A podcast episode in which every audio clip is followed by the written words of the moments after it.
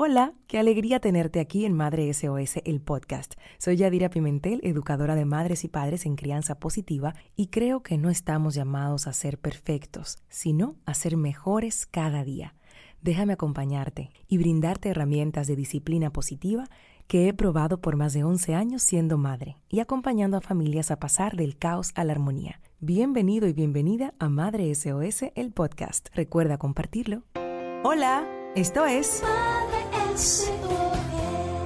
el podcast. Hablemos de disciplina positiva de la teoría a la práctica. Me encanta lo que traigo hoy para ustedes porque responde a ver a veces tanta prisa en madres y padres porque los muchachos crezcan, porque la verdad es que esa primera parte es agotadora, pero no menos cierto es que las siguientes también lo son porque todo, todo trae lo suyo.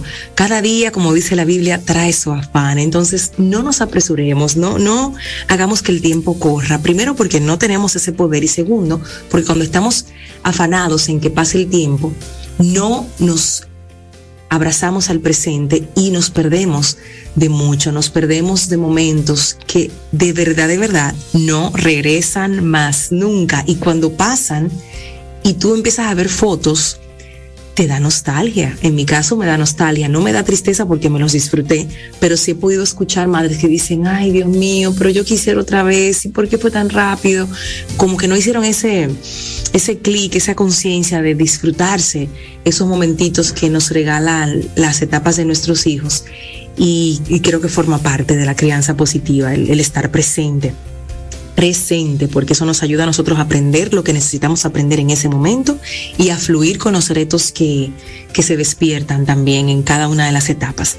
Para esto quiero compartir una reflexión muy linda, que no sé el autor, yo le, le hice algunas variaciones, pero es, es una es una reflexión de un autor desconocido, repito, que se llama Mamá disfrute el mientras tanto o Papá disfrute el mientras tanto. Y dice así, no te preocupes, tu hijo va a soltar el chupete va a dejar de usar pañales, va a salir de tu cama para aquellas familias que están en ese ir y venir de, madrugada, de ya llevo, ya se devuelven, ya lo vuelvo a llevar y ya se devuelven. Eso va a pasar, se los prometo que va a pasar. Tu hijo va a dejar la teta, sí, la va a dejar. Créeme que sí, esas noches agotadoras de levantarte a amamantarse van a acabar no tengas tanta prisa, se van a acabar. Tu hijo va a dejar también de querer dormir contigo en algún momento. Sí, eso de que se metan en el medio y de que te tiren un brazo encima y tú no encuentres cómo salirte, eso también va a pasar. Algún día va a pasar. Él va a aprender a ser su propio pancito con mantequilla y queso, no vas a tener que hacerlo tú. También va a dejar de llorar como tú lo dejes en el colegio, eso también va a pasar. Tu hijo va a querer en ocasiones incluso no estar cerca de ti. También va a pasar porque va a empezar a ser independiente, porque va a tener su propio criterio, porque va a también necesitar ese, ese descanso, ese espacio. Así como muchas veces nosotras como madres y padres necesitamos un break y decimos, ok, un momento por favor. Ayer justo le decía a mis niñas, necesito dos horas que no me necesiten. Ok, me, me, doy a entender, utilicé la misma palabra. Necesito que las próximas dos horas no me necesiten porque quiero hacer algo para mí y necesito concentración. Así que por favor, dos horas mamá off. Va a pasar de manera natural en algún momento. Va a dejar de garabatear las paredes en el caso de los que tienen niños chiquitos. Va a elegir opciones que a lo mejor con las que tú no estés de acuerdo en algún momento también. Ahora tú tienes ese poder en tus manos de, darle las opciones para que elija, pero en algún momento lo va a hacer él o ella solito. Y ojalá que se escuche tu voz en ese momento en el que les toque elegir pero también quiero que sepas que se van a equivocar, igual que tú lo has hecho. Tu hijo va a parar de llorar en público y hacer esos berrinches que te sacan de tus casillas, que no sabes qué hacer, que tú sientes que todo el mundo te está mirando y que tú quieres que la tierra te trague. Eso también va a pasar. Tu hijo en algún momento va a amar a otras personas, no solamente a ti.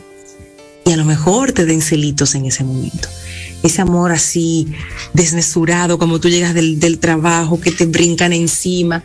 Esas son cosas que van a pasar también.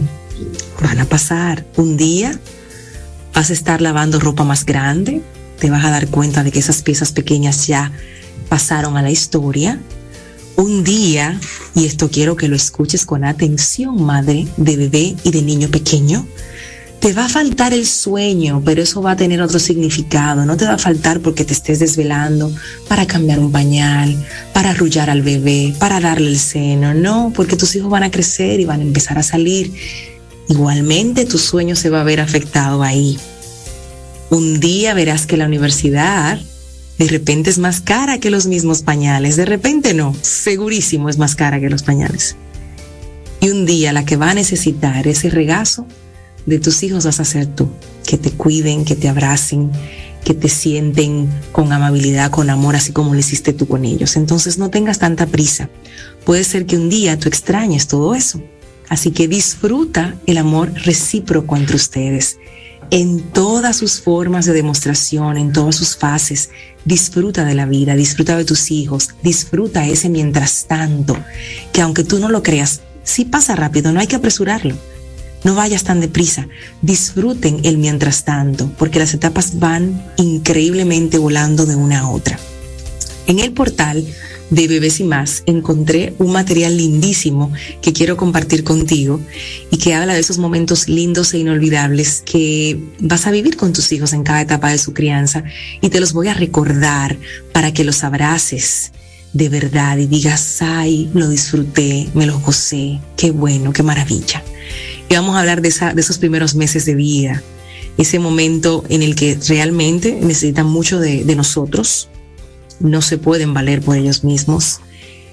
Nosotros somos su todo, literalmente, y es agotador, no lo voy a negar, es agotador. Ahora, disfrútate ese momento en el que tus hijos, después de llorar, porque hay una hora loca en la que los bebés lloran a la misma hora por el mismo canal, sabemos de eso porque lo vivimos, Disfruta ese momento en el que finalmente se quedan dormidos en tus brazos, en ese momento en el que tú logras calmar a tu bebé.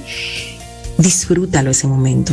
Ese olorcito, a una pausa y respira. El olor de la cabeza de los bebés es incomparable, incomparable. No vas a oler en la cabeza de tus hijos ya después que pasen esa etapa igual, no va a oler igual. Entonces disfruta ese olorcito delicioso de los bebés Siente el latido del corazón de tu bebé también, eso no se olvida.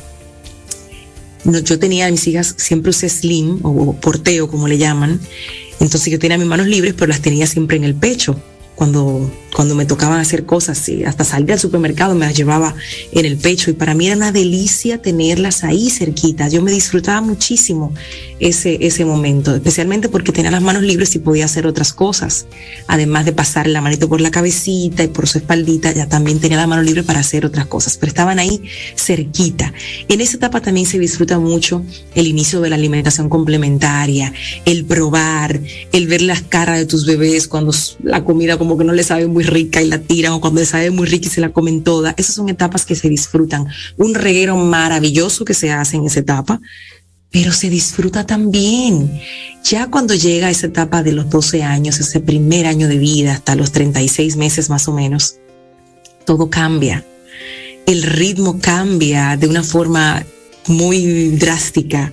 Tu hijo empieza a descubrir el mundo a través de sus propios ojos porque ya puede andar, porque ya puede ir hacia ese lugar, ese objeto que quiere atrapar y ver y metérselo en la boca. Entonces eso también se disfruta, esa inocencia, esa, esa magia en la mirada de un niño cuando descubre algo. Es impresionante. Me voy un poquito más atrás y cuando los niños descubren sus manitas, eso es de deleitarse a ver cómo, cómo se tocan, cómo tocan las tuyas, cómo empiezan a descubrir las partes de tu cara y te agarran por todas partes su cara de inocencia. Y cuando empiezan esos ¿por qué? O esos ¿qué es eso, mami? ¿Qué es eso? ¿Por qué? ¿Por qué? Es maravilloso poder ser protagonista del descubrimiento de, de tu hijo, del mundo. A veces uno dice, pero ¿por qué? ¿Por qué? ¿Por qué tanto? ¿Por qué?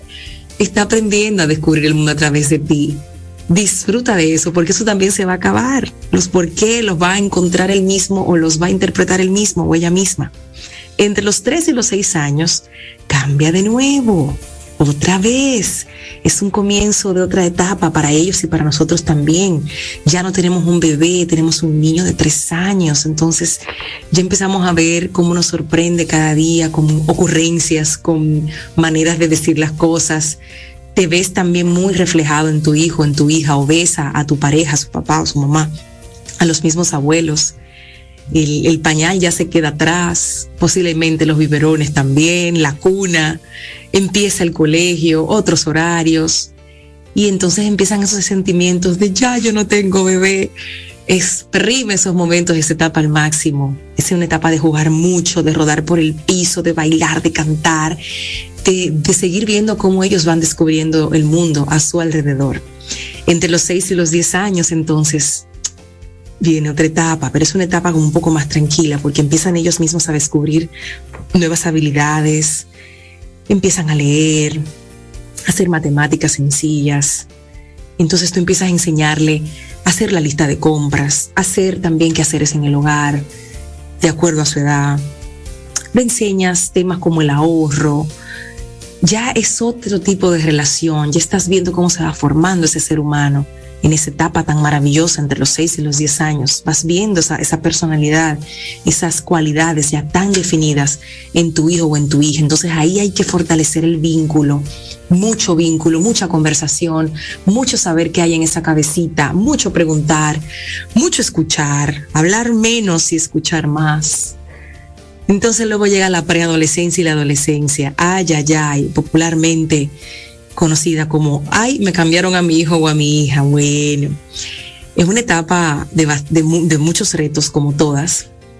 En una época en la que estamos viviendo, creo que se triplica eso.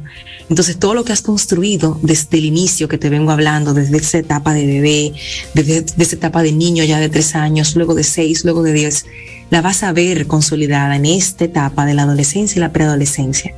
Esa relación firme, esa relación sólida que está basada en la confianza, en el respeto y en el saber acompañar a tu hijo y a tu hija en ese camino que está lleno de cambios para ellos. De cambios físicos, de cambios también a nivel mental, de cambio de vida, de todo lo que le, le espera en su etapa ya adulta. Es una transición hermosa que, que hay que vivirla también y no querer apresurarla. Entonces, la maternidad sí, y la paternidad también sí, es agotadora en momentos. Pero señores, qué bonito es poder ver crecer a nuestros hijos, qué bonito es quemar esas etapas con ellos, qué bonito es cambiar y entender que, uy, pero ya no tengo bebé, ya tengo un niño de tres, pero ya no tengo un niñito, ya tengo una niña, un niño de seis, de siete, de ocho que te sabe decir lo que siente, lo que piensa. Vamos a disfrutar cada etapa, vamos a vivirla. Es la invitación que tengo hoy para ti en este segmento de disciplina positiva de la teoría a la práctica. Que no vayas tan deprisa, que disfrutes. El podcast. Suscríbete comenta y comparte. Hasta la próxima.